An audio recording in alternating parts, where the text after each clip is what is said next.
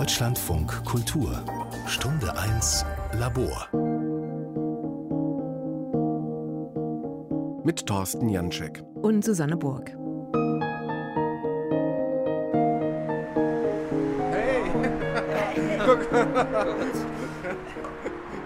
Herzlichen Glückwunsch. Herzlichen Glückwunsch. Alles gut gegangen?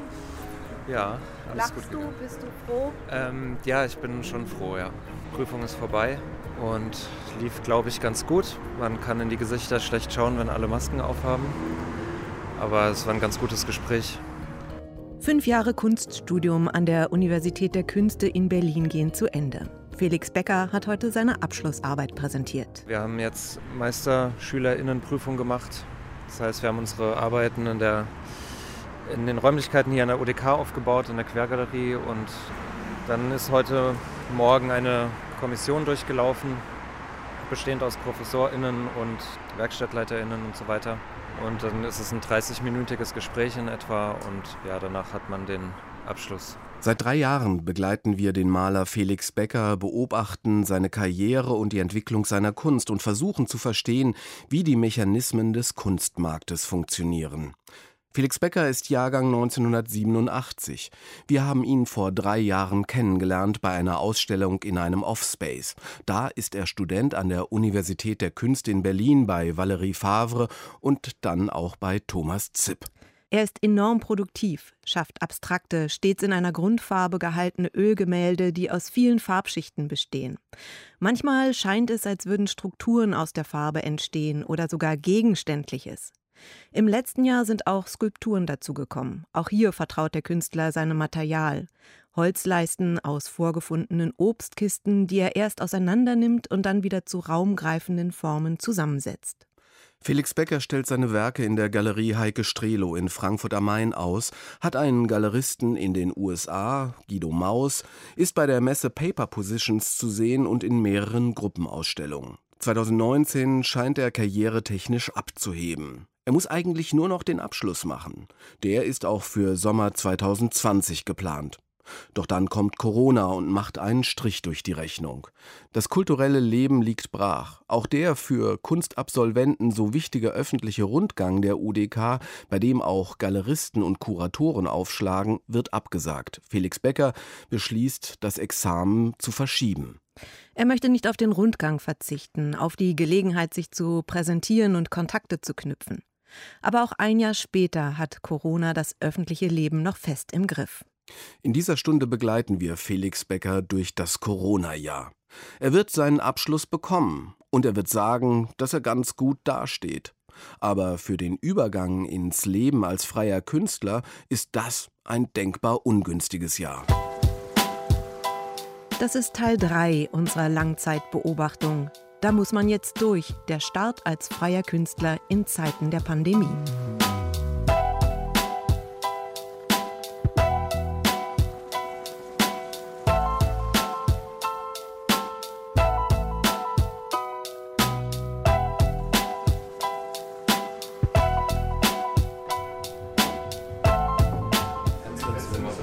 Ja, das ist die Baustelle da vorne. Es ist Juli 2020. Wir treffen uns in einem Atelier in Berlin-Spandau mit drei Künstlern. Ich bin Janik Riemer und ich studiere in der Klasse ZIP und mache Zeichnung, Malerei, Siebdruck. Ich bin Fabian Hub. Ich habe letztes Jahr meinen Abschluss bei Thomas Zipp gemacht und arbeite seitdem in Spandau in meinem Atelier. Wo wir jetzt auch sind. Und ich bin äh, Felix Becker. Ich studiere auch bei ZIP, bin gerade gewechselt von Favre zu ZIP und mache Malerei und Skulpturen. Es war der kurze Sommer der Normalität. Die Corona-Lage von 2020 hatte sich ein bisschen entspannt. Aber Kunstprojekte mit Publikum sind trotzdem nicht möglich. Während viele Kunstschaffende in die Online-Welt ausgewichen sind, haben diese drei ganz Corona-konform ein kollaboratives Kunstprojekt ins Leben gerufen, das zwar physisch stattfindet, doch irgendwie verborgen und ganz sicher ist. 15 Einzelausstellungen, zusammengefasst in 15 Transportboxen, jeder unter einem eigenen Titel, zum freien Verkauf angeboten. Can you hear me? No, but can you see me? haben sie das Projekt genannt. Ein Projekt, das auf ihren Erfahrungen mit Videokonferenzen beruht. Kannst du mich hören? Nein. Aber kannst du mich sehen? In erster Linie ist es eigentlich eine Reaktion darauf, dass viele Leute in der Zeit angefangen haben, Ediz Künstlereditionen zu machen und über verschiedene Wege auch dann zu vertreiben, da keine physischen Ausstellungen mehr stattgefunden haben. Oder viele sind auch auf Online-Ausstellungen ausgewichen. Und da hatten wir uns überlegt, wie kann man auch länderübergreifend noch zusammenkommen, die Kommunikation haben und ausstellen, ohne dafür einen Ausstellungsort zu haben. Und somit kamen wir dann auf diese Ausstellungsserie. Und es ging so los, dass wir die Einzeltitel vorgeschlagen hatten. Also jeder hat einen Titel vorgeschlagen und dann wurde zu diesen Titeln gearbeitet. Und die Arbeiten finden erst zusammen oder gehen erst in den Austausch, wenn diese Box ausgestellt wird von demjenigen, der diese Box dann hat zu Hause. Also der Käufer wird quasi zum Kurator und die kuratorische Arbeit, die normalerweise stattfindet bei Ausstellungen, dass man Werke auswählt und sie anhand, wie sie miteinander kommunizieren und zusammen funktionieren, auch auf den Raum angepasst, dann ausstellt, das findet in dem Fall erst im Nachhinein statt und nicht davor. Das heißt, es sind in jeder Box sechs Künstlerinnen und Künstler vertreten, die zu einem Thema gearbeitet haben und dann sind es sechs einzelne Werke, also anders als bei normalen Editionsprojekten sind es Einzeloriginale. Genau, das sind Einzelarbeiten. Du sagtest Titel, kannst du ein Beispiel geben? Wir hatten verschiedene Titelvorschläge und ein Titel heißt zum Beispiel Sin in Space. Und dann gab es gar keine Vorgaben, wie man mit diesem Titel jetzt umzugehen hat oder in welchem Medium. Und somit hat jeder eigentlich diesen Titel in sein eigenes Medium, in seine eigene Bildsprache ja, innerhalb dessen interpretiert. Und man hat dann später schon ziemlich viele Parallelen gesehen, obwohl wir nicht abgesprochen haben, inwiefern wir jetzt mit diesen Titeln arbeiten. Wo sind diese Boxen? Die Boxen stehen jetzt in der Galerie in Frankfurt bei Heike Strelo. Und da werden sie auch verkauft. Aber sie werden nicht ausgestellt. Sie können erst ausgestellt werden, wenn sie verkauft wurden und der Käufer dann zum Kurator wird. Wir haben das Wort Corona jetzt noch überhaupt nicht im Munde äh, gehabt, aber ist das eine direkte ästhetische, künstlerische Positionsfindung in dieser Zeit, wo man ja eigentlich Ateliers nicht gut benutzen konnte, es sei denn, man hat ein privates Atelier, aber in der Hochschule, die Hochschule war dicht, die Galerien waren dicht, 15 Ausstellungen. Wir haben gar keine Chance, 15 Ausstellungen irgendwo zu bekommen in irgendeinem Raum. Wir bauen die einfach und stecken sie in eine Kiste und jeder ist dann dafür selbstverständlich. Also direkte Reaktion, auch Auseinandersetzung Kunst mit Corona-Zeit. Also es ist keine direkte Reaktion auf die Einschränkungen von Corona. Die hat jeder mehr oder weniger für sich selbst regeln müssen. Und dann dachten wir halt, eine Reaktion darauf, gar keine Ausstellung machen zu können, wäre ganz gut einfach 15 zu machen, die, die eben nicht über diese Medien vertreten sind, sondern tatsächlich wieder im physischen Raum stattfinden. Aber wir quasi die Autorenschaft am Ende abgeben an denjenigen, der es dann kuratiert und nicht wir das selbst machen oder eine Galerie oder ja, ein Kurator, Kuratorin in einer Ausstellung. Also ich finde, dass das Projekt eigentlich auch die Frage aufmacht, was eine Ausstellung ist, ohne das jetzt vielleicht auch zur Gänze zu beantworten. Ich denke, wir erfüllen sehr viele Kriterien einer Ausstellung. Also zum einen den Titel, dann sind die Arbeiten sogar auf den Titel hin erarbeitet. Also was die wenigsten Ausstellungen so eigentlich haben. Ne? Das ist dann zusammengesammelt unter einem Titel. Aber es entstehen natürlich auch für bestimmte Ausstellungen dann die Arbeiten spezifisch. Das ist bei uns der Fall und die Arbeiten finden physisch zusammen.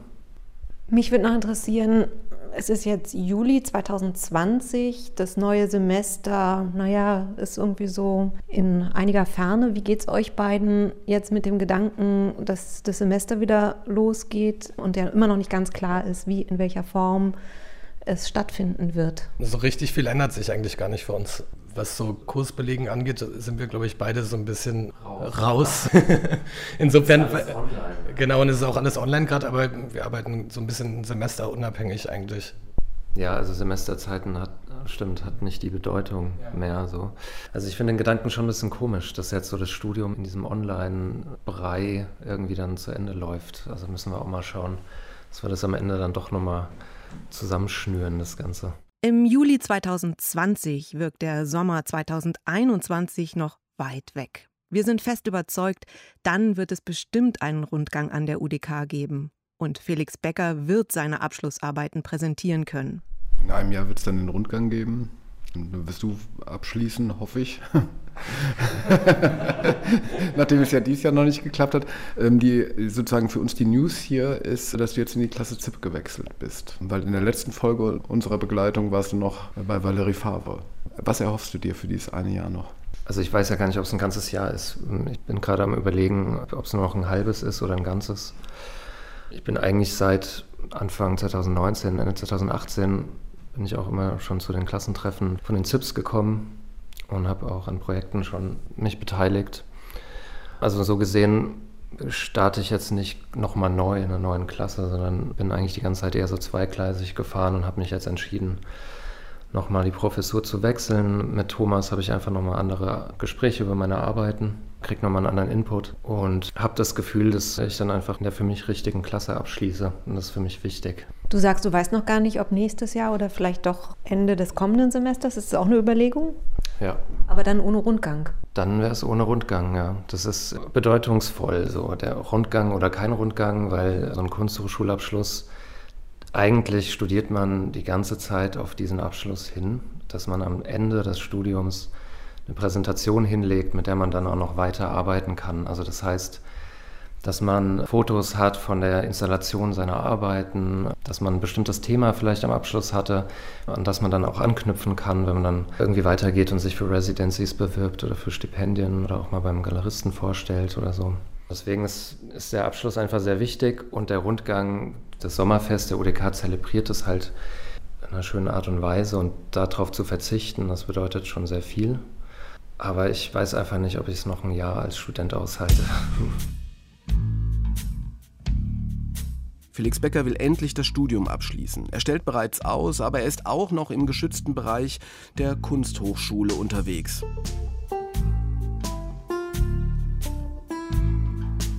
Was wird ihn danach erwarten? Was braucht es, um sich zu etablieren, um weiterzukommen?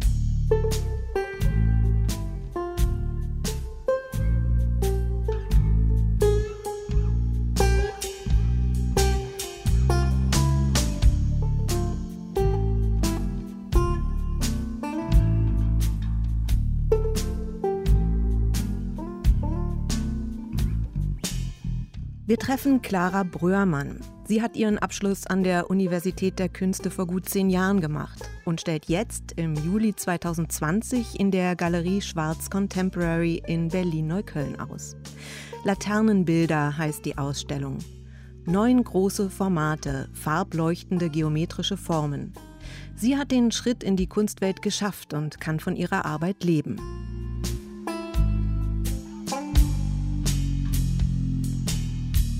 Also erstmal glaube ich, das Aller, Allerwichtigste ist die künstlerische Position, die man auch aus sich selber herausentwickeln muss. Und man muss einen Beweggrund haben, diese Position zu finden und zu zeigen. Das ist ganz wichtig, weil ich glaube, das ist eine Energie, die man langfristig aufrechterhalten muss, um dann die Kunst als Beruf langfristig auszuüben.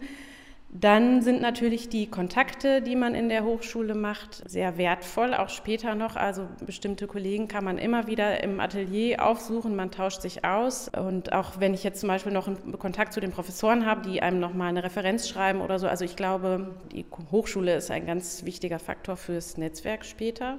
Das muss man dann natürlich noch selber weiter ausbauen, aber die Grundlage wird im Studium dafür gelegt. Und was, glaube ich, auch sehr, sehr wichtig ist, ist Kritikfähigkeit. Also, dass man realisiert, andere Menschen gucken meine Arbeiten an, die male ich nicht für mich, sondern die werden gesehen und da gibt es eine Resonanz. Und das kann man in diesem Raum Universität ausprobieren und diskutieren und so weiter.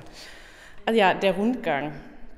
Der Rundgang waren eigentlich zu meiner Zeit die äh, glamourösesten Veranstaltungen, die ich so im Studium hatte. Also das war einfach immer total toll. Es war im Sommer, dann gibt es diesen wundervollen Garten dann gibt es Musik und Getränke und so weiter. Also es war immer ein riesiges Fest, bis dann irgendwie 2000, äh, was war das eigentlich, so nach meinem Studiumsende sprach sich das rum, dass eben diese Party so besonders toll ist. Und der Andrang war ja in den letzten Jahren so groß, dass das gebremst werden musste. Also es ist leider es ist ein bisschen schade. Ich weiß gar nicht, ob der Rundgang selber von so großer Bedeutung ist, wie die Studenten das manchmal gerne hätten, weil ich glaube, dass die Kontakte auch ohne den Rundgang zustande kommen können. Also es gibt ja auch die Ausstellung von den Meisterschülern die gibt es ja theoretisch auch ohne den Rundgang. Und wenn ich jetzt weiß, jemand findet meine Arbeiten interessant, dann kann ich ihm empfehlen, in die Ausstellung der Meisterschüler zu gehen oder so. Die großen Menschenmengen, die in die Rundgänge gegangen sind, das sind sehr viele interessierte Menschen, aber dass da ganz wichtige Dinge passieren, das weiß ich nicht. Also ich habe im Meisterschülerjahr mit mehreren Freundinnen auch Ausstellungen organisiert. Und ich glaube, da passiert auch schon viel, weil dann irgendwo ein Netzwerk gestärkt wird und Leute rangeholt werden, die mit jemand anderem befreundet sind und das dann auch sehen und so. Also die Anne Schwarz, die Galeristin, die hatte meine Bilder auf mehreren Ausstellungen schon vorher gesehen und ist dann aufmerksam geworden. Und das war nicht beim Rundgang direkt, obwohl wir uns beim Rundgang dann auch nochmal begegnet sind. So. Und was würdest du als die Hürden beschreiben, die du vielleicht vorher nicht unbedingt im Blick hattest? Ich glaube, das Allerschwierigste ist, dass man sich ständig wieder neu beweisen muss, also das aufrecht zu erhalten. Wenn man jetzt sozusagen als junger Student aus der Uni rauskommt, dann gibt es eine Ausstellung, es ist auch noch alles relativ günstig, dann werden Bilder gekauft. Dann muss man sich aber in den nächsten Jahren immer wieder hinstellen und sagen, ich habe weitergearbeitet, es ist noch interessanter geworden, ich bin reifer geworden oder es ist jetzt nochmal zu neuen Themen und dann muss man immer das Netzwerk immer wieder erneuern, dann ändert sich der Markt ständig. Also man hat eigentlich, man hat ja kein gesichertes Einkommen und man hat keine gesicherte Anstellung, sondern die muss man sich immer wieder neu erarbeiten. Und ähm, wie funktioniert das eigentlich, der Kontakt zu einer Galeristin, zu einem Galeristen? Wie wird das aufgebaut?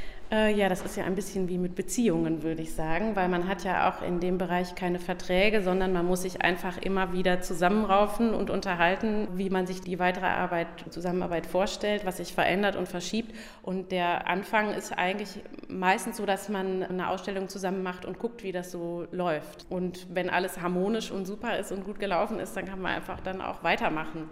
Genau, der Kontakt mit der Anne, das hatte ich ja vorhin beschrieben, der kam dadurch, dass es mehrere Ausstellungen Ausstellung gab und dass wir gemeinsame Freunde hatten, die in diesen Ausstellungen mit drin hingen. Und eigentlich, also bei mir ging das immer über die Bilder. Also es war nicht so, dass ich sozusagen wusste, an dem und dem Abend kommt jetzt der Galerist da und dahin und dann stelle ich mich mal dahin und gebe ihr mal ein Bier aus oder so. So ist das nicht gelaufen. Bei mir war das immer über die, die Arbeiten. Ich habe ja dann 2013 auch mit und 2015 mit einer New Yorker Galeristin zusammengearbeitet und die wiederum hat Bilder auf einer Messe gesehen. Ich glaube, auch meine Bilder muss man in Original sehen, damit sie einen wirklich überzeugen.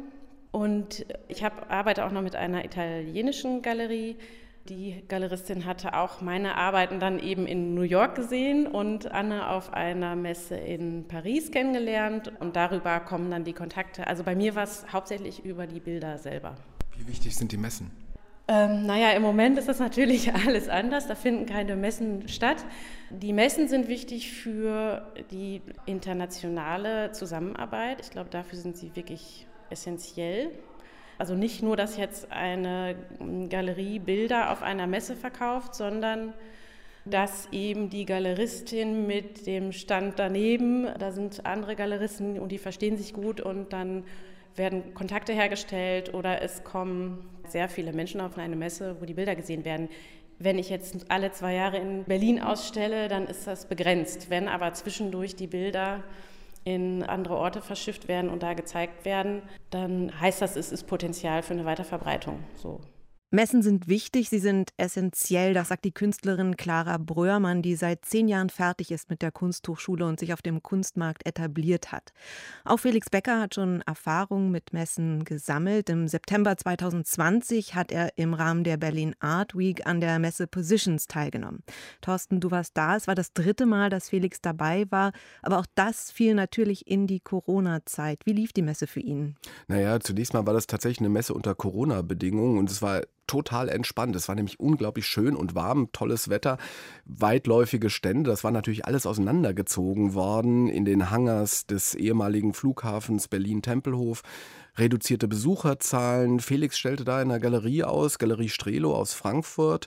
Und ganz hinten in der Halle war noch so eine Restkoje, so eine kleine Koje mit Arbeiten von ihm. Gewissermaßen wie eine Erinnerung an den Stand seines US-amerikanischen Galeristen Guido Maus der natürlich pandemiebedingt, oh Gott, ich kann dieses Wort schon nicht mehr hören, der pandemiebedingt nicht anreisen konnte. Und da merkt man aber dann doch schnell, dass das nicht so gut funktioniert, so ganz ohne Galeristenpersönlichkeit. Da war eben eine junge Frau von der Messe, die so ein paar Worte zu den Arbeiten sagt, aber eine, so eine Galeristenpersönlichkeit, die auf die Betrachterinnen und Betrachter zugeht, sie quasi ins Werk dieses Künstlers hineinzieht. Das hat alles nicht stattgefunden.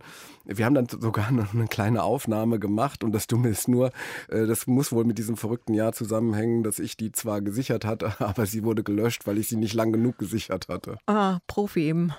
Ja. da kann man wohl sagen, das war mega professionell, aber es passt vielleicht sogar für eine Messe in Corona-Zeiten, die genauso schnell vergessen sein wird, wie diese Aufnahme gelöscht worden ist.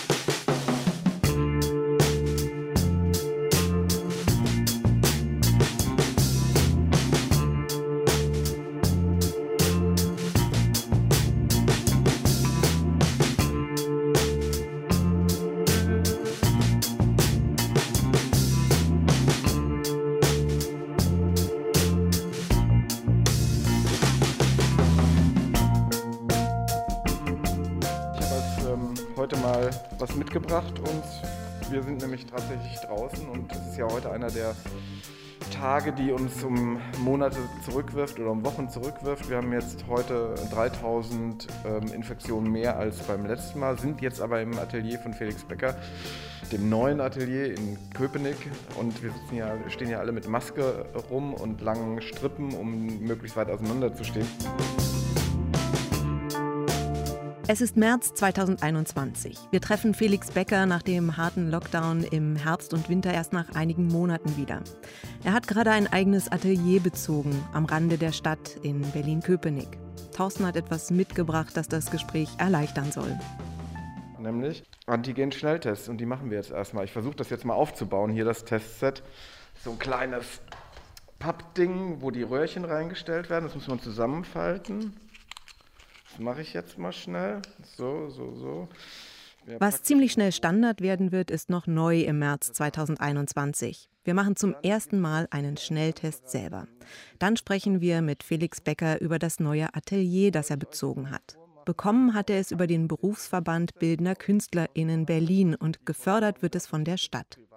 Die Miete ist überschaubar, deshalb sind die Arbeitsräume begehrt. Da muss man sich drauf bewerben, tatsächlich auch mit einem Portfolio. Also es gibt eine Jury, die die künstlerische Qualität beurteilt und dann eben sagt, ob das quasi professionell genug ist, um eben ein gefördertes Atelier zu bekommen. Also über 70 Ateliers sind hier entstanden im Dezember letzten Jahres und da haben jetzt ganz viele junge Künstler und Künstlerinnen neue Ateliers bekommen.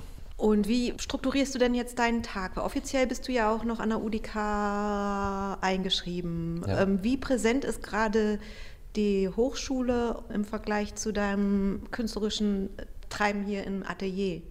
Die Präsenz der UDK nimmt so sukzessive ab. Am Anfang habe ich noch gedacht, ich nehme jetzt mal so die Frechheit raus, um zwei Ateliers zu beziehen. Aber ich merke schon, dass das unheimlich schwierig ist, sich auf zwei Standorte zu konzentrieren. Also das Atelier noch in der UDK meinst du, die beiden? Genau, mhm. also dort noch einen Platz zu behalten. Die UDK kämpft darum, noch die Öffnungszeiten für die Studierenden aufrechtzuerhalten, aber es ist eben nur bis 20 Uhr täglich offen und am Sonntag gar nicht. Und ich finde, das ist für eine freie künstlerische Arbeit einfach total hinderlich. Also ich bin jemand, der auch mal irgendwie Material beschafft und es dann auch gerne mal mitternachts anliefert. Und so muss man sich immer in so einen Werktag-Rhythmus einzwängen und das liegt mir nicht und ich merke einfach, wie gut mir das tut, hier in Köpenick diesen Raum zu haben. Deswegen werde ich mich jetzt weiter hier drauf konzentrieren. Was kostet denn der Raum? 250 Euro. Wow, das ist gut. Da musst du jetzt nicht äh, unmittelbar in ein riesen Verkaufsgeschäft reingehen. Äh, wie geht es mit der UDK weiter? Schließt du ab? Ja, ich hoffe. Und wann? Im April. Also ich mache sozusagen immer noch im Wintersemester 2021 Abschluss. Wir konnten aber die Abschlussprüfung in den April verlegen. Also mit wir meine ich wir Absolvierenden. Und die Prüfung ist im Mitte April dann. Was ja auch bald ist. Wir haben jetzt Mitte März, einen Monat. Das heißt, wie bereitest du dich jetzt vor? Naja, im besten Fall bin ich schon vorbereitet. Es ist jetzt wirklich nicht mehr lang hin und. Was hast du denn vorzumachen da? Was musst du tun? Mal hin, du musst Klausuren schreiben, mündliche Prüfungen machen. Ja, eine, eine, mündliche Prüfung, genau. Also die Abschlussprüfung in der UDK ist eine Präsentation der künstlerischen Arbeit und eine mündliche Prüfung. Und an der Stelle auch interessant durch Corona und die ganzen Beschränkungen, die auch die Universitäten natürlich haben, dass sie keine öffentlichen Veranstaltungen machen dürfen, wurde jetzt eine Klausel aus der Studienordnung rausgenommen. Und zwar stand vorher, ist eine Abschlussprüfung mit einer öffentlichen Präsentation verbunden. Und eben, sie haben dieses öffentlich aus der Studienordnung herausgenommen. Und so ist diese öffentliche Präsentation eben keine öffentliche mehr, sondern wir bauen einfach die Arbeiten in der UDK auf. Dann geht die Kommission rum und wir werden fünf bis zehn Minuten wahrscheinlich kurz über die Arbeiten sprechen. Und also ich schenke dem Ganzen nicht mehr ganz so viel Beachtung. Ja, genau, denn letztes Jahr, als wir sprachen, da war ja noch die Überlegung, okay, dann entfällt der Rundgang, was ja eine wichtige Präsentationsoption ist als abgehender Student, Künstler. Ein Jahr später spielt das gar nicht mehr so eine Rolle. Jetzt hast du dich damit abgefunden. Nee. Also ich, ich halte die Abschlusspräsentation der Abschlussarbeit für eines der wichtigsten Elemente im Kunststudium. Man stellt sich ja der Öffentlichkeit auch damit vor, man arbeitet ja auch damit weiter. Also wenn ich etwas zeige, dann hat es ja eigentlich mit den ganzen fünf Jahren zu tun, die ich an der UDK war. Also ist sozusagen so eine gebündelte Arbeit, die einfach so den Stand zeigt und auf dem baut man natürlich dann auch nach dem Studium auf. Das heißt, für das Portfolio, was man macht, für jede Bewerbung, sei es für ein Stipendium oder ein Atelieraufenthalt irgendwo, wird man wahrscheinlich mit dieser Abschlussarbeit zu tun haben. Und die dann einfach nur aufzubauen für ein zehnminütiges Gespräch mit der Kommission, das kann eigentlich nicht der Sinn eines Kunststudiums sein. Und deswegen bin ich auch froh, dass unser Abschlussjahrgang sich wirklich zusammengerauft hat und an einer Ausstellung arbeitet. Also wir werden ziemlich sicher, es steht noch etwas auf der Kippe, aber ziemlich sicher im Kühlhaus eine Abschlussausstellung ausrichten. Wann, wo, wie geht das? Also wir steuern ja auf wieder zu, zu, zu, zu. also es ist echt macht es total schwierig und es ist unglaublich anstrengend. Wir sind seit September dabei, an dieser Ausstellung zu planen und haben, wann war das? Ich glaube Anfang März. Die UDK wusste das schon, dass im Sommersemester nicht stattfinden wird an der UDK. Das heißt, alle öffentlichen Veranstaltungen sind auch für das Sommersemester 2021 gestrichen. Das geht ja bis Mitte Oktober, also ein langer Zeitraum. Und damit haben wir verkündet bekommen, dass wir eigentlich die Ausstellung nicht machen können. Und wir werden das jetzt wahrscheinlich so machen, dass wir die Ausstellung trotzdem aufbauen und dann eben privat Fachpublikum einladen dürfen. Aber es ist keine öffentliche Ausstellung. Das ist natürlich extrem bitter. Als wie schwer empfindest du das, dich in Anbetracht der Länge der Zeit und dem Punkt, an dem du stehst, ja am Übergang zwischen Studium und Berufsleben immer wieder zu motivieren und Auswege zu suchen, um deine Arbeit doch irgendwie präsentieren zu können? Ja, also momentan ist einfach keine gute Zeit. Auch wenn jetzt irgendwie die Sonne öfter rauskommt und man wieder mehr draußen Zeit verbringen kann. Ich bin momentan eben auch nicht hysterisch auf der Suche nach Ausstellungsmöglichkeiten, weil ich auf diesen Abschluss hinarbeite. Das heißt, ich konzentriere mich schon eher nur darauf. Aber wenn der rum ist, dann würde ich schon gern auch wieder mehr unternehmen und mehr meine Arbeit der Öffentlichkeit zeigen.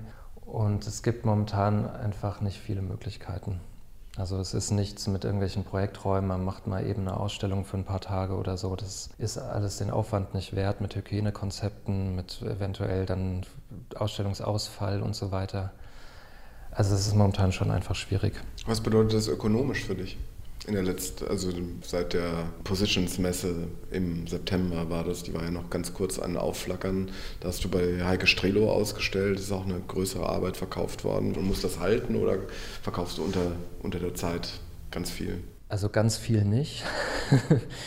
Aber ich empfinde den Umstand schon ganz glücklich, dass ich schon hier inzwischen in Berlin einige Sammler und Sammlerinnen habe, die auch immer mal anfragen, auch aus sich heraus und fragen, was so Neues im Atelier ist.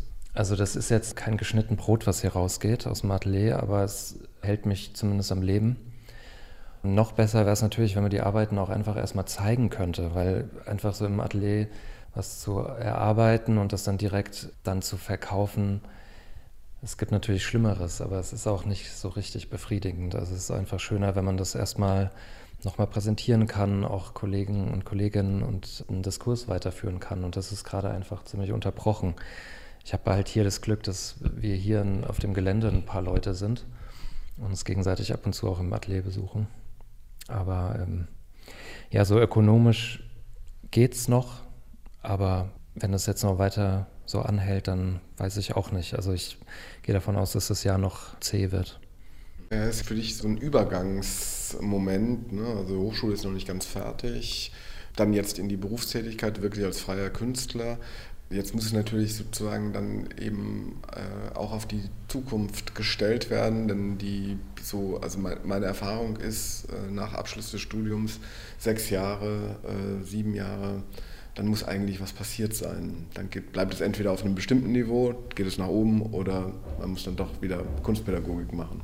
Wie soll das bei dir gehen? Kontinuierlich, langsam aufbauen? Ja, meine Arbeitsweise bisher ist einfach dem Material schon geschuldet, dass es nicht so schnell geht. Ich denke auch, dass es den Arbeiten gut tut, wenn sie eine gewisse Zeit brauchen. Und ist ja keine Bandmaschine, es sei denn, man macht das zum künstlerischen Prinzip.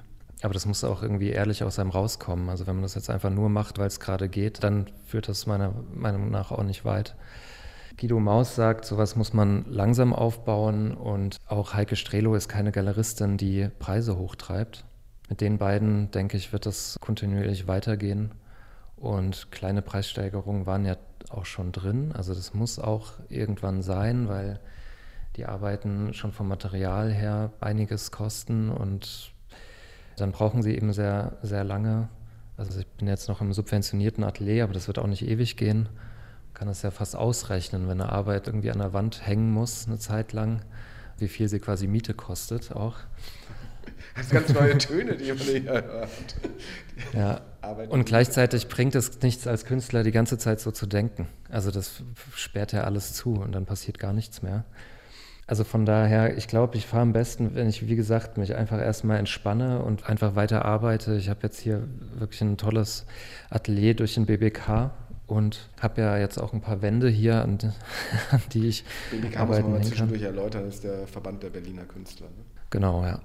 Und die auch hier eine tolle Arbeit machen. Also die haben wirklich einige Ateliers hier in den letzten Jahren eingerichtet und haben sich so ein bisschen auch auf die Fahne geschrieben, dieses Künstler Berlin zu erhalten, was ja an allen Ecken und Enden gerade am Aussterben ist. Man kann schlechter dastehen nach dem Kunststudium und von daher bin ich schon sehr optimistisch, dass das weitergeht. Was willst du denn zeigen bei der Abschlussarbeit, wenn dir die so wichtig ist? Also was ich gerne zeigen würde, das ist eine großformatige Leinwand, die jetzt in der UDK steht. Wenn ich die hier ins Atelier tragen würde, ich weiß gar nicht, ob sie durch den Flur geht, wenn ich die hier reinkriegen würde, dann würde sie mir die halbe Wand hier zustellen. Ähm, deswegen lagert die gerade in der UDK. Dann arbeite ich an einer großen Holzskulptur, auch in der UDK. Einfach auch aus denselben Gründen, dass ich mir hier das Atelier nicht sofort zubauen will. Äh, da bin ich jetzt aber am Überlegen, dann das doch hier zu machen, habe ich mich noch nicht ganz durchgerungen, weil eben das Arbeiten mit Holz auch einen ganz anderen Dreck produziert und das mit der Malerei auch nicht so unbedingt zusammengeht. Und dann seht ihr hier an der Wand lehnt noch diese Hochformate, die kann man zusammensetzen zu einem hochformatigen Kubus, also so eine Art Telefonzelle. Und da bin ich mir nicht sicher, ob sie bis dahin fertig wird, aber wenn sie fertig wird, würde ich die auch gern zeigen. Und äh, es muss ja auch sinnhaft sein in so einer großen Gruppenausstellung. Und gibt es denn schon irgendwelche Absprachen für danach, für Ausstellungen? Also es wird sehr wahrscheinlich zwei Ausstellungen im Herbst geben.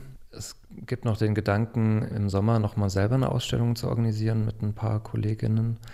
Und das reicht mir ansonsten erstmal. Also ich habe wirklich jetzt, 2019 war für mich ein Jahr, was mich an den Rand meiner Kapazitäten gebracht hat. Also ich habe im Haus am Waldsee eben die Kunstpädagogik geleitet und gleichzeitig unheimlich viele Ausstellungen gehabt. Ich hatte drei Messeauftritte in diesem Jahr und dann zwei Galerieausstellungen, noch mehrere Beteiligungen in Projekträumen. Und als ich in Marseille angekommen bin, so im Nachhinein, ist mir das völlig klar geworden, dass ich einfach einen extremen Burnout hatte. Also ich konnte eigentlich gar nichts mehr Ende 2019. Und ich will daraus lernen und mich nicht wieder so zuhäufen mit Projekten. Und bin deswegen eigentlich ganz froh, nur diese Abschlussausstellung zu haben. Wenn sie jetzt aber eben scheitert, das macht Corona eben auch so anstrengend, dass man nie weiß, ob etwas dann gelingt oder nicht, dann ist es schon blöd. Also dann wäre eigentlich gut, was in der Rückhand zu haben. Aber naja, einfach hoffen, Daumen drücken, Zähne zusammenbeißen und das angehen.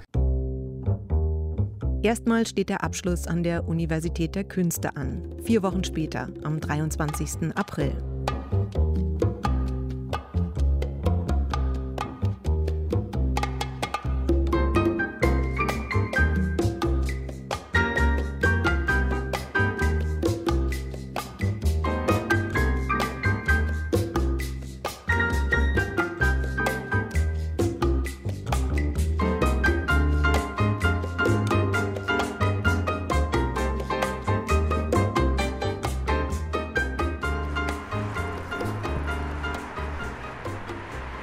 Autos fahren die Hardenbergstraße in Berlin entlang. Kalt ist es. Vor der Universität der Künste selber ist am Freitagmittag im April nichts los.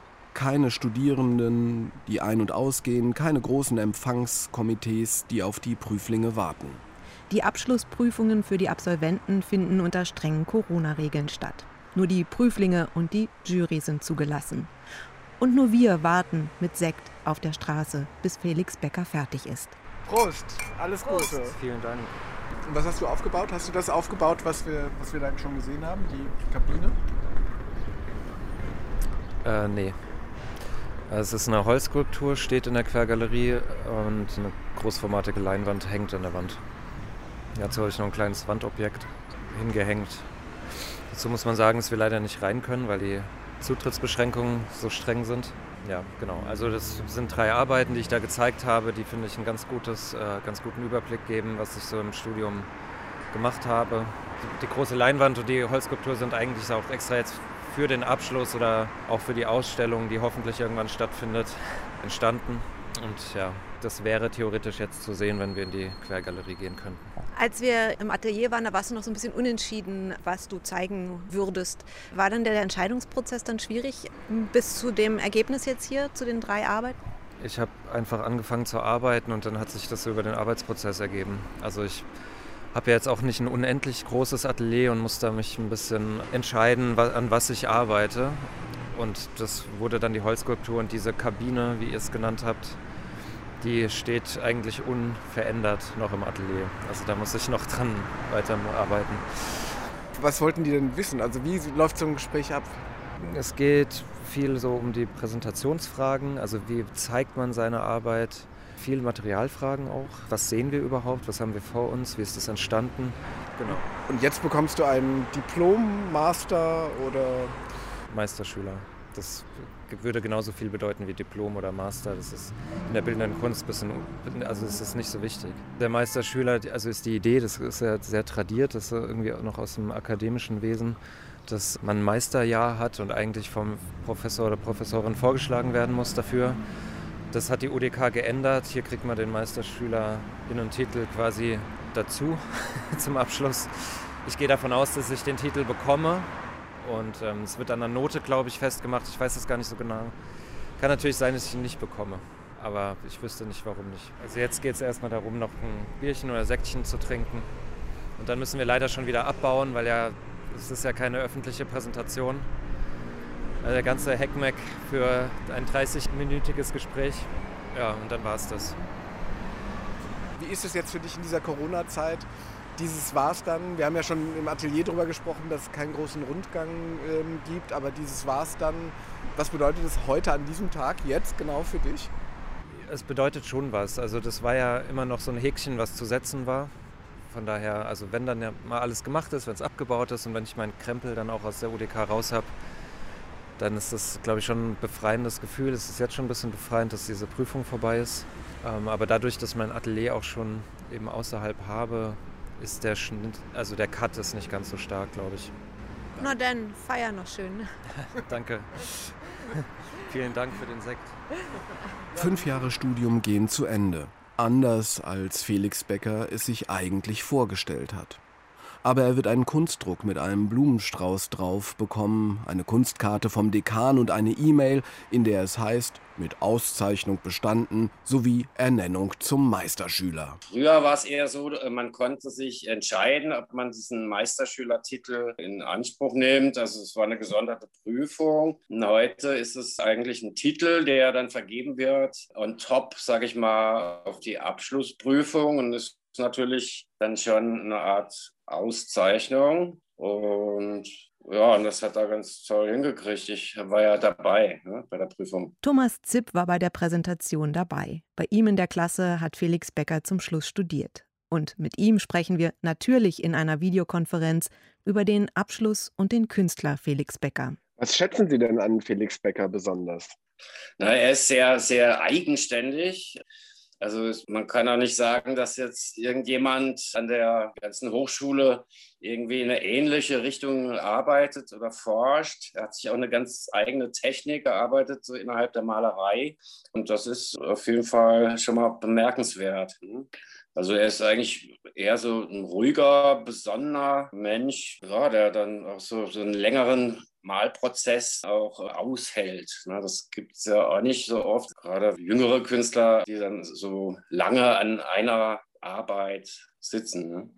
Eine Sache, mit der er sich sehr beschäftigt hat, war natürlich jetzt seine Abschlussprüfung. Was präsentiert er? Wie präsentiert er das? Was nimmt er? Was Aktuelles? Was Älteres? Was war Ihr Eindruck von seiner Präsentation und der Wahl seiner Werke? Also er hat nochmal so einen Sprung gemacht, finde ich. Also er hatte ja jetzt ein eigenes Atelier außerhalb der UDK, wo er auch ein bisschen mehr Ruhe, mehr Platz hatte. Das war vielleicht ein Point, der da geholfen hat. Aber es ist auch so eine Zeit gewesen, wo jeder so ein bisschen auf sich selbst zurückgeflogen ist. Also es fand halt dann auch so eine Selbstreflexion statt. Und da hat er sich nochmal extrem verbessert. Und auch, ich fand auch, dass er jetzt so in der Malerei dann durch diese größeren Formate, oder es gab jetzt so eine Hauptarbeit bei der Prüfung, dass er so ganz toll nochmal was on top da rausgeholt hat ne, für sich. Also die Hauptarbeit war diese große Malerei und eine Skulptur aus Kistensparholz oder so äh, Obstkisten. Ne? Vielleicht sprechen wir erstmal über die Malerei. Also ich weiß ja nicht, äh, ich komme ja dann immer dazu, wenn die Arbeiten fertig sind oder wenn eine Präsentation stattfindet weil ich bin nicht dabei, wenn gearbeitet wird. Ne? Also ich sage jetzt mal ruhig und besonnen, vielleicht ist dem aber auch gar nicht so. Ne? Vielleicht ist er ja relativ wild im Prozess des Malens. Aber was dann herauskommt, ist schon eine Arbeit, die halt sehr vielschichtig ist und, und quasi eine sehr starke Reflexion dann auch abbildet. Ne? Die Obstkisten? Die hat er in ja, Marseille angefangen zu erarbeiten, da habe ich ihn Genau, da hat, hat er die gesammelt. In Marseille hat er, glaube ich, eine Wohnung gehabt gegenüber vom Obst- und Gemüsemarkt oder vom Großmarkt. Und ja, die liegen dann so rum, ne? so, halt so der Abfall, die hat er dann gesammelt und hat angefangen, so kleinere Skulpturen zu erarbeiten.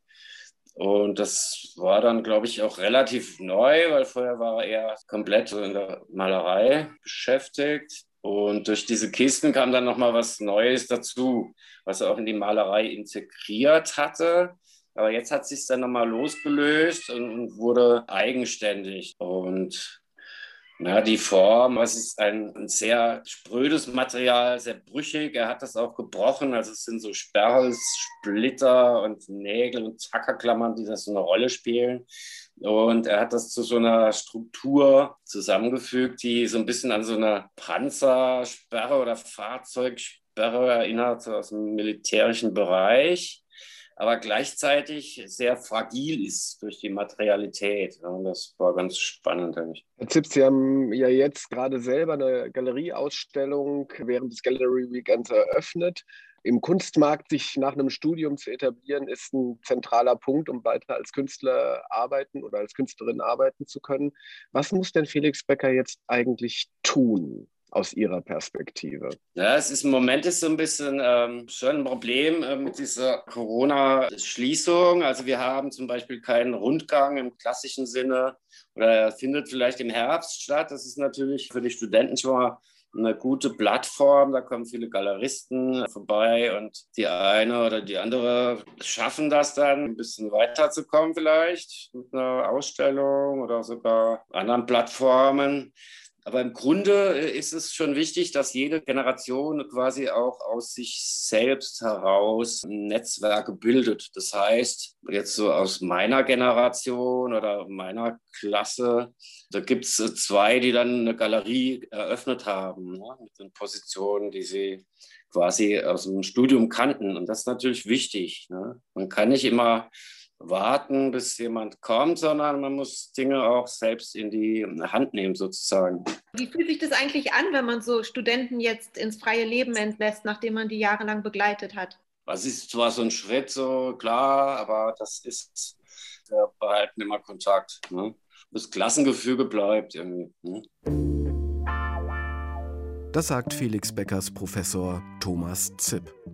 Was braucht es aber nun aus der Sicht eines erfahrenen Galeristen, um Fuß zu fassen in der Kunstwelt? Das haben wir zum Schluss einen gefragt, der es wirklich wissen muss. Johann König.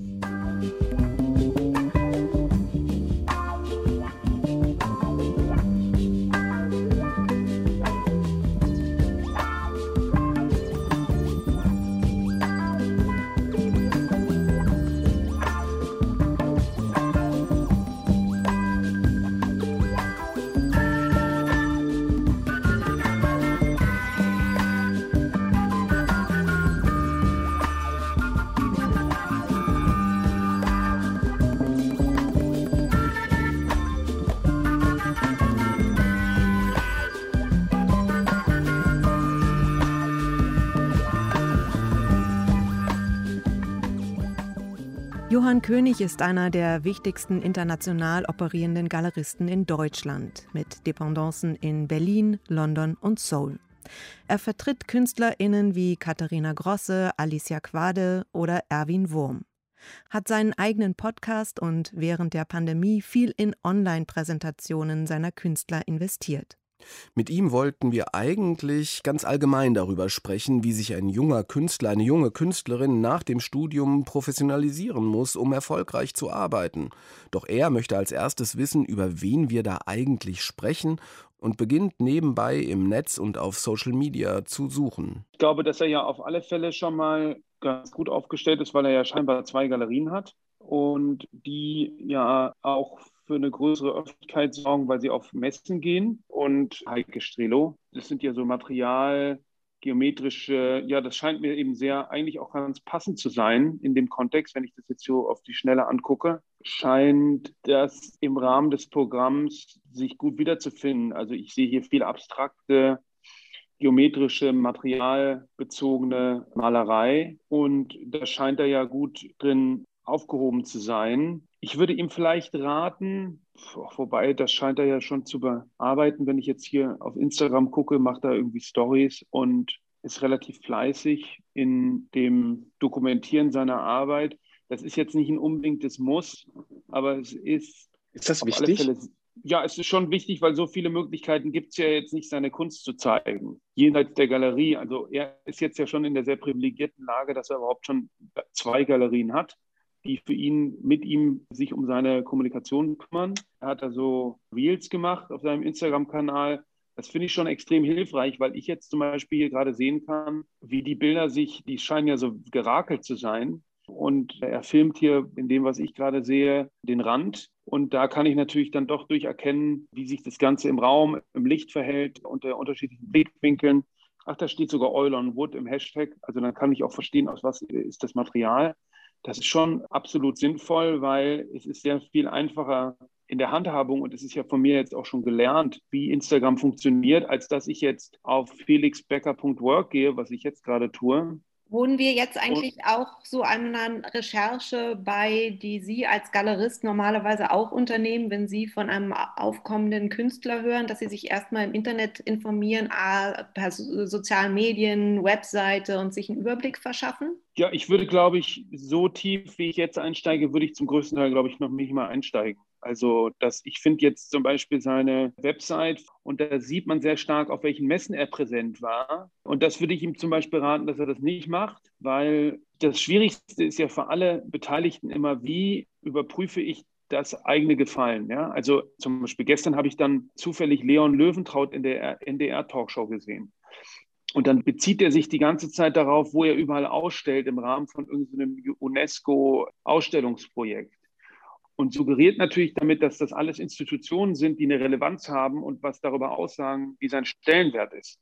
Und das ist natürlich überhaupt nicht so, sondern das ist eine politische Veranstaltung, die irgendwie übers Wirtschaftsministerium kommt. Und das sind jetzt ja keine Fachleute. Wobei es natürlich nicht heißt, dass nicht großartige Kunst auf diesen Messen ausgestellt wird und da auch ganz tolle Galerien dabei sind. Aber in der Ökosystemlogik des Kunstmarkts spielen die einfach die untergeordnetste Rolle, ganz objektiv. Und deshalb würde ich ihm raten, auf seine Kunst zu vertrauen und die in den Vordergrund zu stellen auf seiner Webseite und einfach die Kunst, die er macht, gut zu dokumentieren, damit man sich einfach selber ein Bild machen kann. Also wie gestaltet sich dann eigentlich so ein Werdegang? Wir haben jetzt schon ein paar Sachen erfahren, auf was Sie achten, wenn Sie so einen Instagram-Account ähm, anschauen, finde ich auch alles sehr plausibel. Aber das hilft natürlich den Künstlerinnen und Künstlern nicht so wahnsinnig weiter auf ihrem Werdegang, weil da brauchen sie dann doch irgendwann mal eine Galerie. Nicht jede Galerie äh, geht auf die Art Basel oder die ARCO oder die Art Cologne. Wie können Künstler denn daran arbeiten, auch von Galerien, die dort oder zumindest dann auf der Liste Basel am Anfang, äh, wie können die Künstler daran arbeiten, von solchen Galerien überhaupt wahrgenommen zu werden? Weil das wäre ja dann ein echter Karriereschritt. Oder müssen die beide zusammen am besten wachsen? Nee, aber das ist ja schon mal der erste wichtige Punkt. Das ist ja nicht das Ziel für junge äh, Künstlerinnen und Künstler, auf irgendeiner Kunstmesse präsent zu sein. Das ist ja schon mal der wichtigste Punkt, dass nicht das das Ziel ist, sondern das Ziel von allen Künstlerinnen und Künstlern ist, glaube ich, erstmal vielleicht von der eigenen Arbeit leben zu können und aber vorher noch, bevor man sagt, wie man davon leben will, das machen zu können, was man machen will. Also dass man irgendwie das formuliert bekommt, was einem wichtig ist zu sagen, das ist ja schon mal total schwierig überhaupt, weil natürlich muss ich das auch absetzen von dem, was bisher gesagt wird oder darauf reagieren und ergänzen. Und das sollte das oberste Ziel sein und ist meiner Meinung nach auch sowieso von allen Künstlerinnen und Künstlern immer das oberste Ziel, die eigene Arbeit voranzubringen, weiterzuentwickeln und einen Beitrag in einem Dialog zu leisten, der ja schon Jahrtausende alt ist.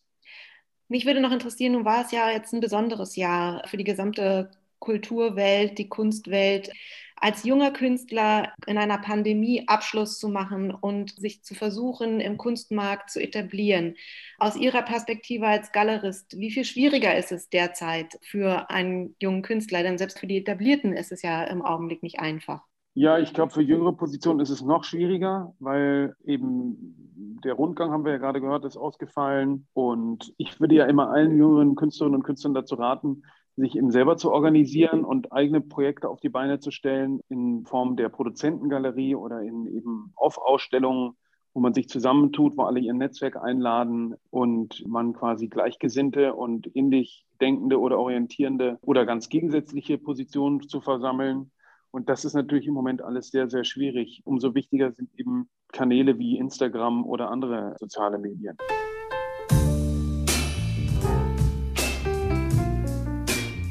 Das sagt der Galerist Johann König. Wie wird es weitergehen mit Felix Becker? Wir sind gespannt und werden seine Karriere weiter begleiten. Ende offen. Das hier war Teil 3 unserer Langzeitbeobachtung. Der Maler Felix Becker. Da muss man jetzt durch. Der Start als freier Künstler in Zeiten der Pandemie.